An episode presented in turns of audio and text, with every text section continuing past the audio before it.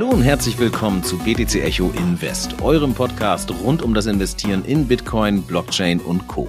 Mein Name ist Jan-Heinrich Meyer. Wir schreiben heute den 4.4.2022 und in dieser Folge werden wir verschiedene Themen aus der vergangenen Woche besprechen, uns aber auch mit einem Thema auseinandersetzen, das uns immer mal wieder unter den Nägeln brennt, nämlich auf Kryptowährungen basierende Finanzprodukte.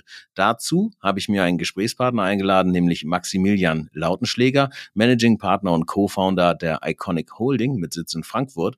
Aber dazu später.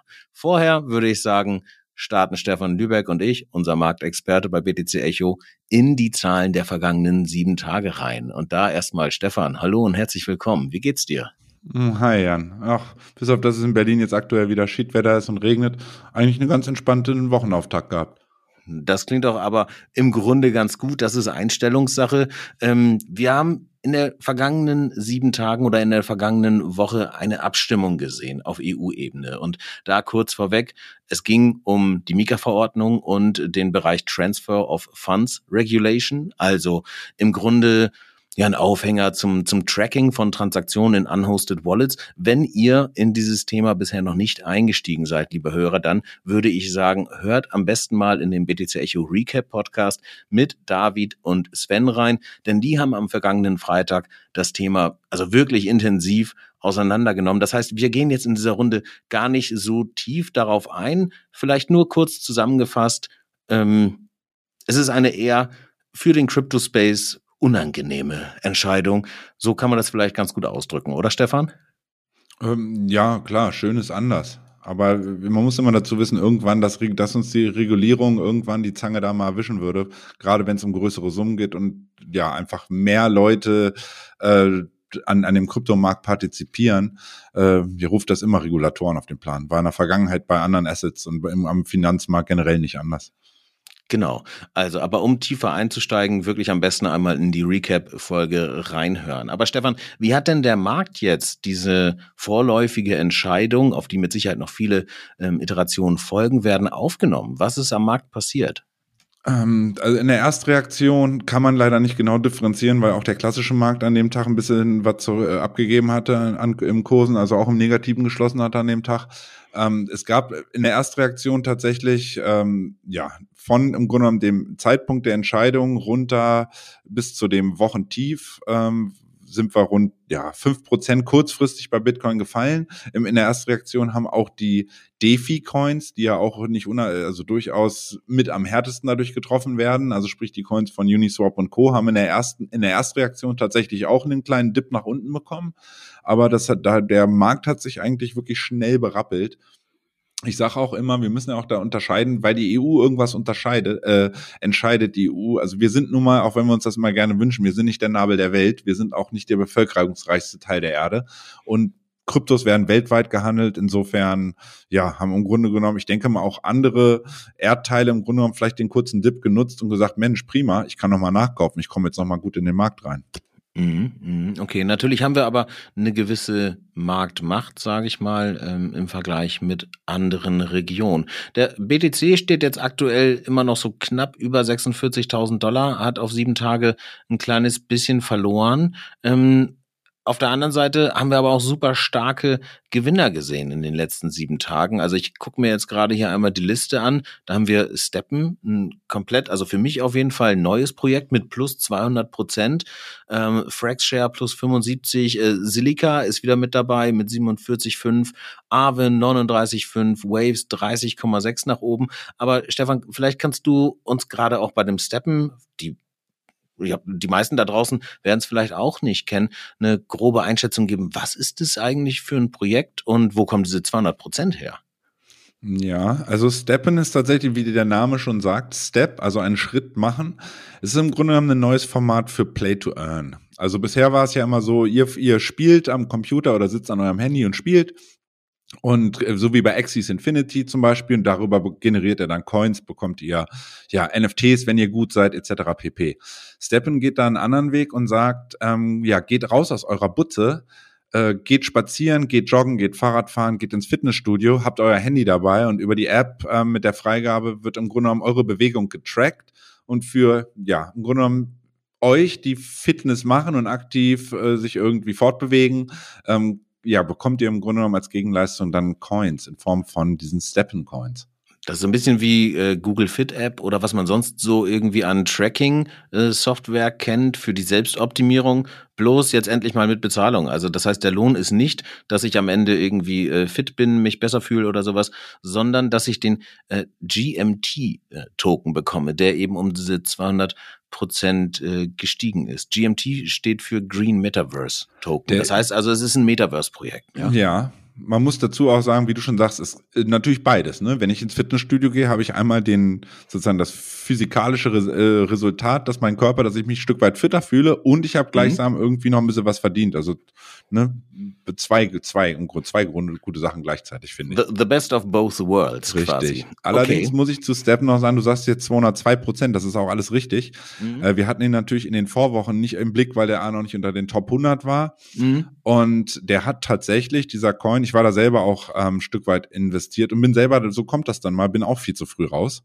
weil ja. ich ihn tatsächlich getradet habe und nicht im Grunde genommen gehoddelt habe. Und wenn man Glück hat, man hoddelt den richtigen Coin, dann kann der Hodler natürlich den Trader auch outperformen. Ähm, man muss dazu wissen, der Coin stand bei am Freitag, den 11. März, also vor, was sind das, 20, gut 20 Tagen, also gut, gute drei Wochen.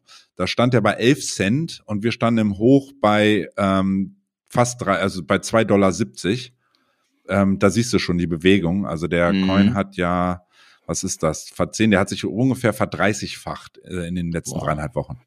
Okay, ja, da sind dann die plus 200 Prozent. Ähm, das war nur das letzte. Einigermaßen überschaubar. Genau.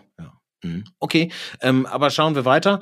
Ähm, äh, Silica äh, 47,5 Prozent nach oben. Da hatten wir, ich glaube in der vergangenen Woche ist es gewesen, auch schon drüber gesprochen. Das sind, denke ich, die Schritte in Richtung ähm, Metaverse gewesen. Mhm. Ähm, Aave Waves, äh, Synthetics Network. Hast du da noch äh, weitere Informationen oder Einschätzungen?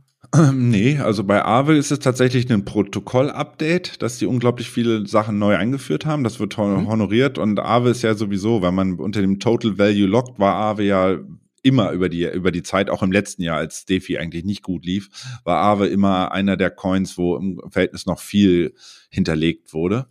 Und ähm, Waves, ja, im Grunde genommen auch das Update auf Waves 2.0, da hatten wir ja schon genauer drüber gesprochen. Mhm. Da geht's halt schlicht und einfach weiter. Also die, die Anleger sagen, okay, ist das schon das Ende der Fahnenstange? Das äh, Waves steht mittlerweile auch auf Platz 40.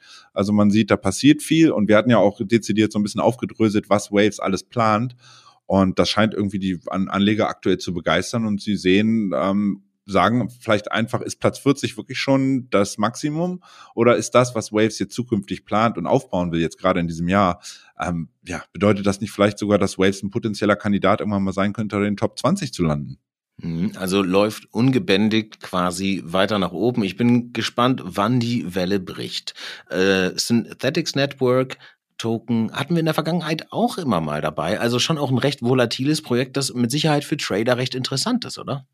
Ähm, richtig. Also ich, ich halte für den, deswegen hatte ich dir den ja privat auch mal empfohlen, wo er natürlich dann ins Wasser gefallen, weil es dann alles ein Stück weit runterging. Aber ich bin mittellangfristig von dem Ding nach wie vor in, ähm, überzeugt, schlicht und einfach, weil viele, ähm, viele DeFi-Projekte oder DeFi-Projekte setzen auf den SNX-Token.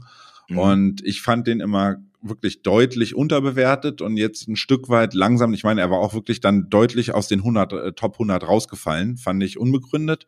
Und ein Stück weit ist jetzt im Grunde genommen in dieser Defi-Welle, die wir die letzten Wochen äh, gesehen hatten, wir hatten ja vor ungefähr einem Monat ja darüber gesprochen, habe ich gesagt, wenn ich 2022 irgendwie einen Sektor sehe, der outperformen könnte und ein bisschen seinen, ja, sein 2021er Underperformance ablegen könnte, wird es ähm, Defi sein. Und das hat halt diese ganze Russland-Geschichte natürlich nochmal alles beschleunigt.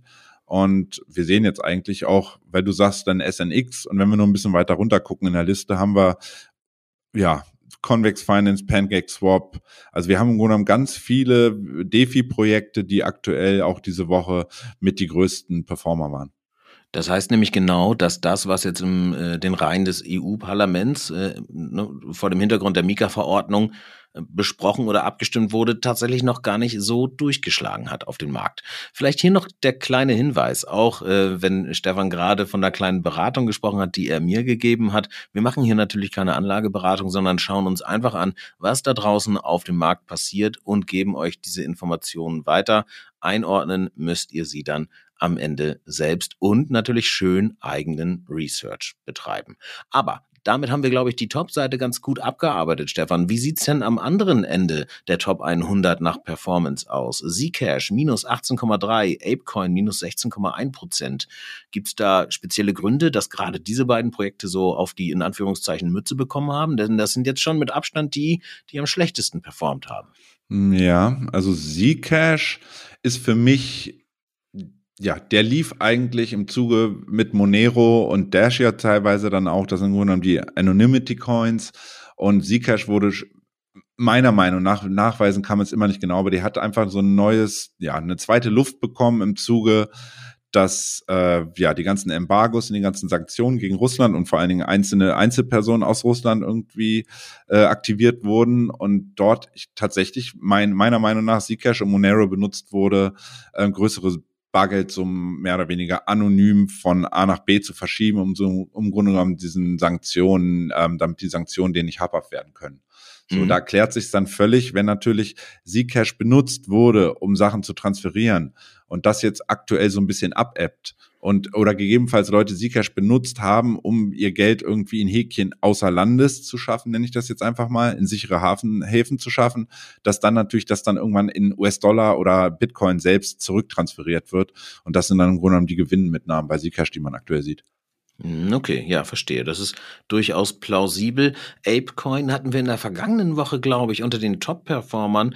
Ähm, jetzt ist es genau auf der Kehrseite. Da vielleicht nochmal so als kleiner Reminder. Apecoin äh, wird gehandelt als der Utility-Token vom Metaverse des äh, Board Ape Yacht Club. Ähm, was ist, was ist da passiert? Ist es einfach der Airdrop, der da jetzt gekommen ist, der abverkauft wird? Oder gibt es da weitere Gründe, dass wir da so einen Einbruch sehen? Ähm, das ist mit Sicherheit, ich sag mal, einer der Gründe. Also wenn ich immer Coins, wo ich noch gar nicht weiß, im Endeffekt wird dieses Metaverse äh, laufen und ich, ich habe die Möglichkeit, weil ich so einen Affen habe und mir werden Coins geschenkt und ich sehe, Mensch, das lohnt sich ja aktuell, der hat es ja gut gelaufen. Ich glaube, der ist hoch war irgendwo bei 19 Dollar oder so. Ähm, dann nehme ich mal was mit. Das ist mit Sicherheit ein Grund. Ähm, der andere Grund ist aber tatsächlich so ein bisschen äh, vermutlich bei den meisten Leuten untergegangen ähm, Apecoin, also die Board 8 Yard Club Jungs, die haben einen, ähm, die, ja, im Grunde genommen, deren Community bewegt sich im, auf einem Discord-Server.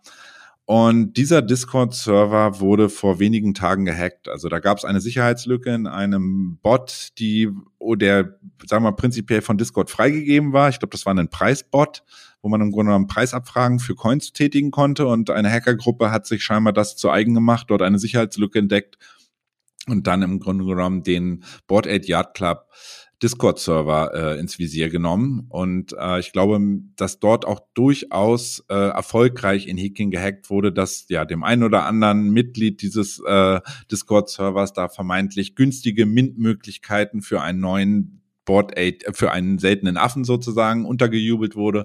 Und wie das immer so ist, wenn man das genug Leuten schickt, ein paar, Proz äh, paar Leute fallen drauf, weil einfach die Gier dann sich durchsetzt und im Endeffekt, ja, das ist einfach einen negativen Touch für das Vorzeigeprojekt rund um NFTs und auch womöglich das Vorzeigeprojekt zukünftig im Bereich Metaverse. Und wenn die sich, ja, deren Discord-Community gehackt wird, äh, das kam der, also generell im Crypto-Space überhaupt nicht gut an, was ich so gelesen habe. Mhm. Okay, vielleicht ganz kurz fürs Verständnis äh, für einige da draußen. Also viele kennen Discord ganz bestimmt. Ne? Discord ist ein Server, auf dem man chatten kann, sich austauschen kann mit anderen Menschen aus einer Community. Das kann sein im Gaming-Bereich, da hat Discord eigentlich seine Wurzeln, aber wird auch wahnsinnig viel eben für Krypto-Projekte verwendet. Ich glaube, es gibt kein Krypto-Projekt, das nicht irgendwo einen Discord-Server hat. Also das ist im Prinzip sowas wie Slack, ähm, bloß ja, ein bisschen anders. Und gratis so. vor allen Dingen und gratis. Gibt, glaube ich, auch Premium-Version. Genau, aber man kann es ähm, einfach erweitern und ausbauen. Und äh, dieser Pricebot, von dem du gesprochen hast, der dient im Endeffekt eigentlich nur einer Abfrage, um Informationen zu bekommen. Ne? Also genau. ne, für alle zur Beruhigung, da wurde jetzt nicht das ApeCoin-Projekt oder äh, der äh, das NFT-Projekt gehackt, sondern eben der Community-Server, auf dem gechattet wurde. Okay, aber trotzdem natürlich irgendwie kein cooles Zeichen. Es hat einfach einen negativen Touch. Total, total. Bin ich bei dir. Stefan, ähm, wie sieht's denn aber jetzt so für die nächsten sieben Tage aus? Wie ist deine Einschätzung, mal losgelöst sozusagen von dem regnerischen Wetter in Berlin, äh, wird in diesen äh, kommenden sieben Tagen am Kryptomarkt die Sonne scheinen? Ähm, ja, was haben wir eigentlich gesehen? Ganz kurz. Wir sind äh, hochgelaufen, hat ja jeder gesehen, diese 48.200 Pi mal Daumen. Das war auch genau ähm, die gleitende Durchschnittslinie der letzten 200 Tage. Das hat rangeknallt, erstmal abgeprallt. Viel entscheidender ist aber, wir haben zwar in der Folge auch gerade mit dieser negativen Mika-Entscheidung erstmal so einen kleinen Dip gesehen dass dann Leute dachten, oh Gott, berichtet jetzt alles ein wegen dieser Entscheidung. Ähm, mitnichten. Was wir eigentlich gesehen haben mit dem Rückfall in den Bereich 44.500 Pi mal Daumen oder 44.200 war eigentlich nur, dass wir eine Kurslücke geschlossen haben, die entstanden war ähm, ähm, sozusagen im Vergleich zu den Future-Börsen, der CME-Future-Börse für Bitcoin, die ja am Wochenende bekanntlich immer zu hat. Und da hatten wir äh, über das Wochenende genau diese starke Preisbewegung nach oben hoch über die 48.000. Und ähm, nicht selten passiert, das ist eigentlich ein, ja, ich will nicht sagen ein Ritual, aber nicht selten ist es so, dass wenn wir eine größere Kurslücke reißen, wir aber oben auf der Oberkante an, an einen starken Widerstand abgeprallt sind, dann neigen die Investoren, auch gerade die größeren Investoren aus Amerika, dann zu sagen, wir wollen die Kurslücke erstmal schließen Genau das haben sie getan. Wir haben zwar leicht unterschossen, aber wir sind, glaube ich, 300 Dollar unter das Tief der Kurslücke, also da, wo im Grunde genommen die Kurslücke dann komplett zu war, ähm, einmal runtergefallen, haben dann aber auch eine dynamische Bewegung gen Norden wieder gesehen. Und ähm, auf die Frage, wie ich es die nächsten Wochen jetzt erstmal einschätze, die nächste Zeit. Wir haben tatsächlich, ähm, viele Leute gucken ja oftmals dann nur in den Tageschart oder die kürzeren Zeiteinheiten. Ich sage immer, man sollte auch mal das, das grobe Ganze angucken. Und das grobe Ganze, in diesem Fall einfach mal den Wochenchart aufgemacht, haben wir jetzt ein relativ seltenes Signal bekommen. Wir haben nämlich ein neues Kaufsignal im MACD-Indikator, sogenanntes eigentlich so das Standard-Repertoire an Indikatoren, die es, glaube ich, jeder von euch kennt, den man auch bei Binance sich anklicken kann gerade äh, und der besagt, dass wir dort ein frisches Kaufsignal bekommen haben. Und dieses Kaufsignal tritt wirklich, weil es auch der Wochenchart ist, nicht häufig auf. Das letzte davor war im August 21. Das letzte davor, da muss ich dann schon zurückgehen in den, oh, wo sind wir da? Oktober 20. Also wir sehen im Grunde genommen, das tritt wirklich in Häkchen, ja, vielleicht einmal pro Jahr oder alle halbe Jahr mal auf maximal. Mhm. Und so ein mhm. frisches Kaufsignal in einer hohen Zeiteinheit wie dem Wochenchart ist definitiv immer ein bullisches Signal. Und solange es ähm, nicht negiert wird, indem wir da im Grunde genommen ein, ein Recrossing auf ein Short-Signal bekommen haben, ist das äh, perspektivisch gesehen auch jetzt für die nächsten Wochen eindeutig bullisch zu werden. Okay, ja, das sind doch sind doch ganz gute Aussichten. Den ähm, investmentbezogenen äh, Claim äh, Disclaimer habe ich schon gemacht. Und ähm, ja, Stefan, ich würde sagen, erstmal vielen lieben Dank für deine Markteinschätzung. Gerne doch. Und ähm, wir sprechen uns definitiv dann wieder kommende Woche. Gut, ihr Lieben zu Hause, wir machen jetzt weiter und zwar ein kleines bisschen anders, als wir es sonst machen. Und das hängt damit zusammen, dass der Tagesverlauf heute ein kleines bisschen verwürfelt war. Das bereits angekündigte Gespräch mit Maximilian Lautenschläger wurde nämlich bereits am Vormittag aufgenommen, während das Gespräch, das ich jetzt gerade mit Stefan geführt habe, heute Nachmittag stattgefunden hat. Noch ein kleiner Hinweis in eigener Sache. Es ist der 4.4.2022 und das bedeutet, dass seit drei Tagen das neue BTC Echo Magazin erhältlich ist. Darin geht es dieses Mal mal vor allem um den ja, Krimi eigentlich, ähm, Bitcoin-Verbot auf EU-Ebene, also das Thema, das uns viel umtrieben hat. Da sind super interessante Statements auch von Politikern mit drin. Dann haben wir als Coin des Monats Cosmos mit dabei und viele weitere definitiv lesenswerte Themen. Ihr findet das Magazin unter btc-echo.de slash shop und mit dem Code INVEST bekommt ihr sogar noch 25 Prozent auf Einzelausgaben, Rabatte und so weiter und so fort. Aber jetzt erstmal weiter zum Thema dieser Folge oder zum ja, ergänzenden Thema dieser Folge, nämlich meinem Gespräch mit Maximilian. Hallo Max, schön, dass du dir die Zeit genommen hast. Wie geht's dir heute? Mir geht's wundervoll. Vielen Dank der Nachfrage. Die Crypto Assets Konferenz in Frankfurt steht kurz bevor und insofern habe ich eine aufregende Woche vor mir. Stark, ja. Äh, die Kollegen von BTC Echo sind natürlich auch auf der Veranstaltung der Crypto Asset Konferenz. Also wer gerade im Raum Frankfurt unterwegs ist, am besten nochmal vorbeischauen. Wobei ich glaube, dass das Ticketkontingent einigermaßen limitiert ist. Aber lass uns direkt reinspringen, Max. Ähm, du arbeitest bei äh, Iconic Funds und ihr legt auf Kryptowerten basierende Finanzprodukte auf. Also ETNs, ETPs und so weiter und so fort. Was für Produkte sind das genau? Was können die und wozu brauchen wir sie überhaupt? Das ist eine sehr gute Frage, weil im Grunde machen wir genau das wieder äh, rückgängig, was ja der Kryptobereich eigentlich äh, von selbst erreichen soll. Ne? Also im Grunde, was wir mit der Tokenisierung von Assets im Allgemeinen versuchen, ist ja, dass das traditionelle äh, Finanzsystem, so wie es heute Bestand hat, verändert wird. Dass wir also nicht mehr ähm, die klassische Verbriefung von Wertpapieren haben, die dann über Depotbanken und so weiter verwahrt werden und etc. gehandelt wird, sondern allgemein wollen wir jegliche Form von Anlageklassen eigentlich tokenisieren, also Immobilien, Kunstwerke, Oldtimer und so solche Assetklassen eben zugänglich machen. Aber sorry, das war nur ein kleiner Ausflug. Was wir machen, wir ähm, kaufen Krypto Währung hinten dran, also beispielsweise bei einem Bitcoin-ETP, kaufen wir Bitcoin hinten dran und geben dem Anleger aber die Möglichkeit, über ein traditionelles Finanzinstrument eben in diesem Bereich partizipieren zu können. Das machen wir im Moment mit Bitcoin, mit Ether. Wir haben jetzt ein EOS-ETP auf den Markt geschmissen.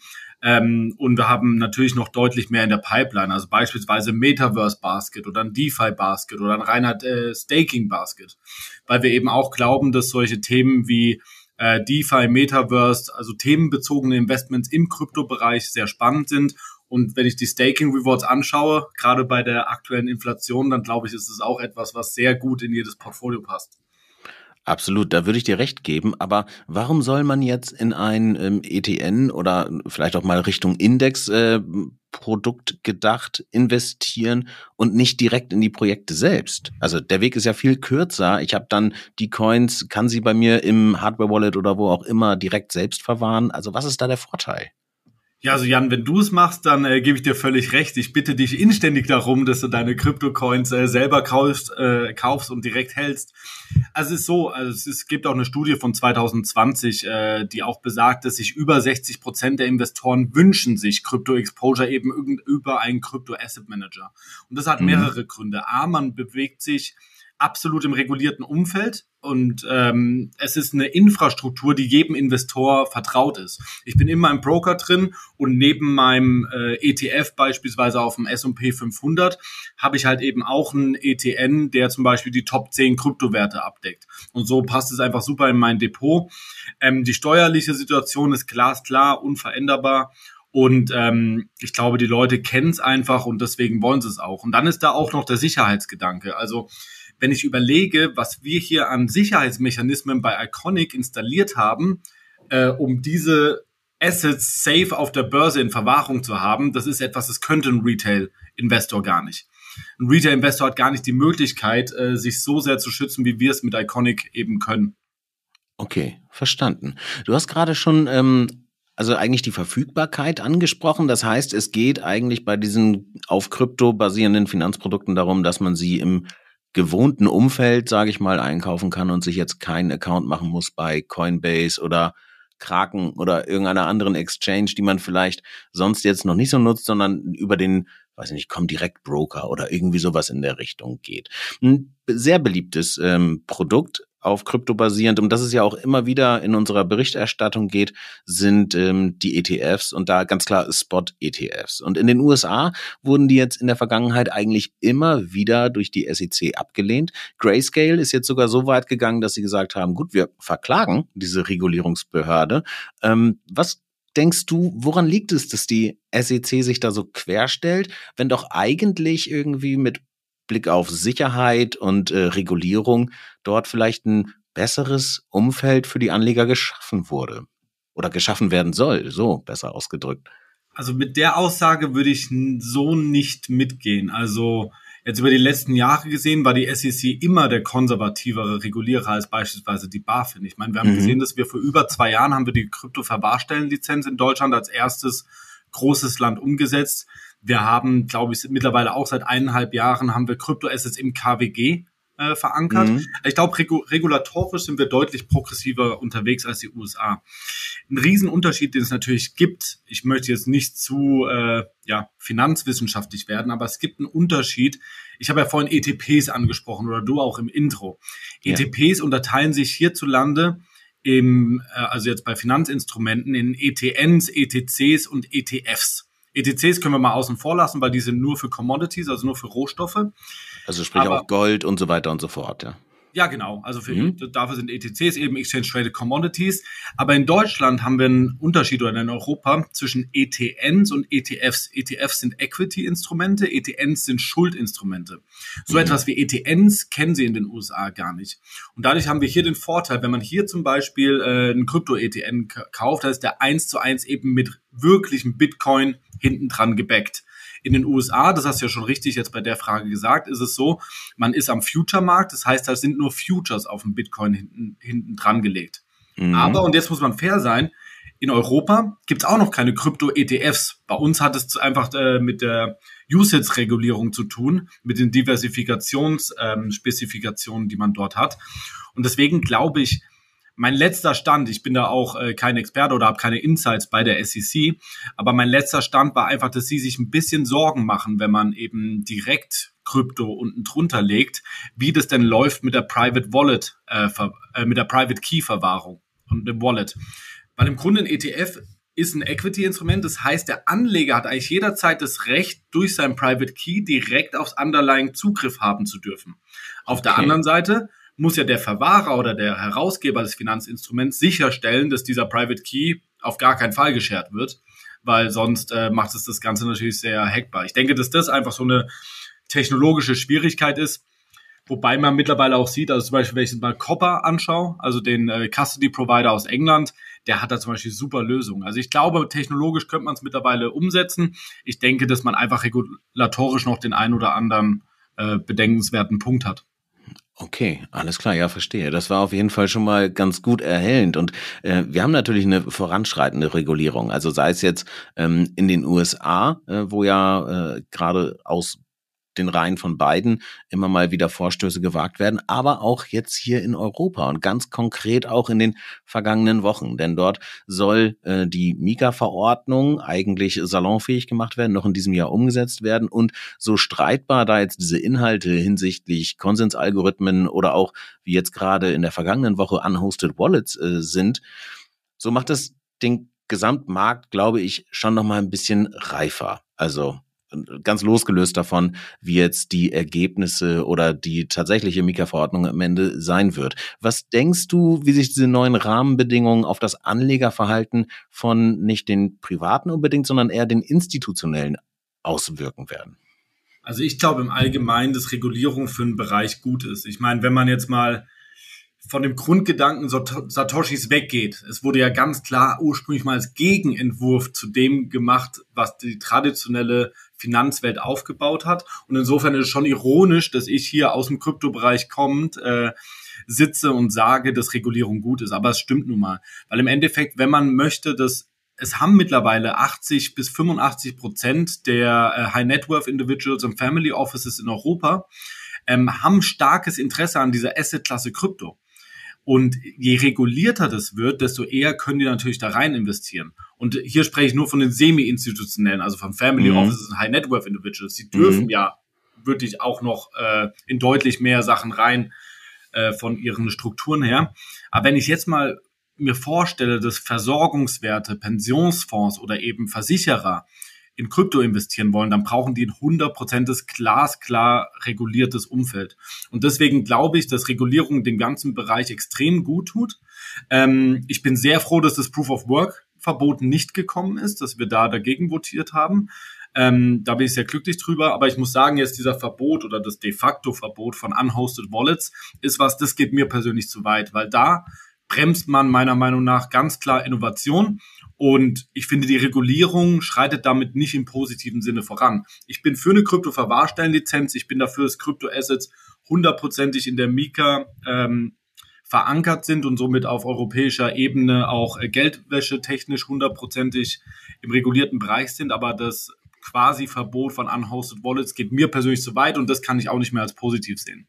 Ich weiß auch gar nicht genau, wie man das umsetzen soll. Also ein unhosted Wallet würde ja auch bedeuten, nach meinem Verständnis jedenfalls, dass ein Paper Wallet komplett, ähm, ja, weiß nicht, irgendwie illegalisiert werden würde. Also ich muss gestehen, ich habe das da noch nicht ganz durchdrungen, aber ich habe schon auch den Eindruck gewonnen, dass äh, da eventuell Leute in der Diskussion sitzen oder an der Diskussion maßgeblich beteiligt sind, die sich vielleicht mit den technischen Grundlagen gar nicht so intensiv auseinandergesetzt haben.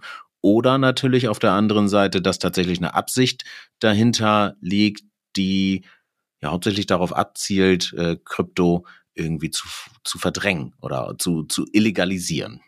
Also ich ich würde das noch nicht mal den Menschen unbedingt unterstellen, weil ich finde, dazu haben wir zu viel Positives über die letzten Jahre gesehen, auch von Regulierungsseite.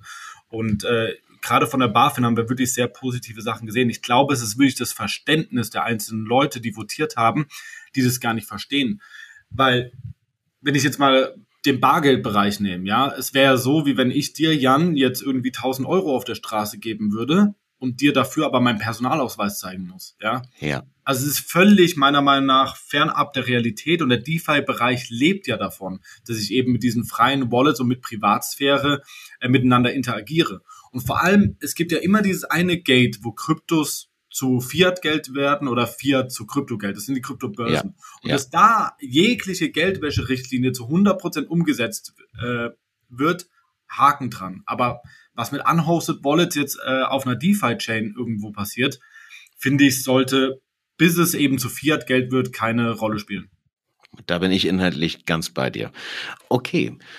Max, eine letzte Frage habe ich noch an dich. Und zwar haben wir in der Vergangenheit durch Unternehmen wie Tesla und MicroStrategy, da gab es ja immer riesige Schlagzeilen, äh, wenn da investiert wurde und Elon Musk hat da natürlich auf Twitter auch kokettiert, ähm, aber auch durch BlackRock, KPMG und ARK Invest, deren Spot-ETF übrigens auch gerade abgelehnt wurde, immer verstärktes Interesse so am, am Crypto-Space gesehen. Jetzt neu auf den Plan getreten ist äh, Terra Luna, also ja eigentlich auch eher ein Krypto-Projekt, ne, die äh, Stablecoin-Plattform, ähm, die haben angekündigt, dass sie noch in diesem Jahr Bitcoin im Wert von ja, oder Gegenwert von 10 Milliarden US-Dollar kaufen wollen oder akkumulieren wollen.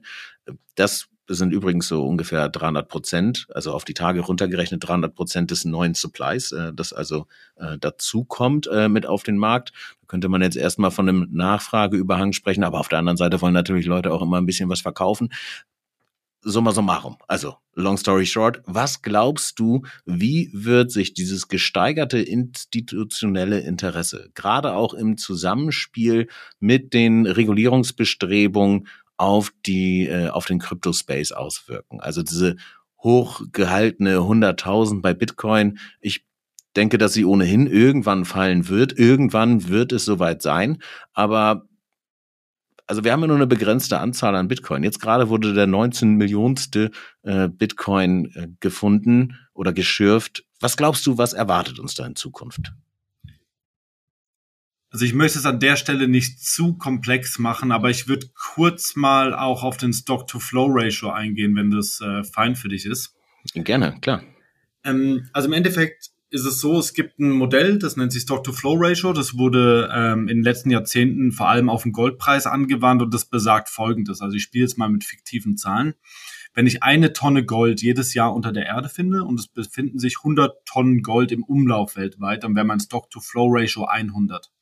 Nächstes Jahr finde ich höchstwahrscheinlich ein bisschen weniger Gold in der Erde, sagen wir mal 800 Kilo. Aber es befinden sich nächstes Jahr ja 101 Tonnen im Umlauf. Das heißt, mein Stock-to-Flow-Ratio ist auf einmal nicht mehr 100, sondern sagen wir mal 107. Also der prozentuale Anteil von dem, was neu dazukommt, der wird halt immer geringer. Genau, wird ringer, geringer und der Stock-to-Flow-Ratio wird damit höher. Mhm. Bei Gold haben wir halt gesehen, dass es sich relativ solide darum bewegt hat. Also im langfristigen Chart sehen wir, dass sich der Goldpreis halt um den Stock-to-Flow-Ratio entwickelt hat. Das Spannende ist, jetzt haben vor ein paar Jahren ähm, haben beim Bitcoin-Preis haben wir, wir wissen ja 100 Prozent, es kam immer 50 Bitcoin pro Block dazu, also für Zuhörer alle 10 Minuten ungefähr. Dann irgendwann waren es 25, dann waren es 12,5, aktuell sind 6,25, dann werden es als nächstes 3,125. Danach lassen meine Kopfrechenskills leider keine Zahl mehr zu. Auf ähm, jeden Fall unter zwei, ja.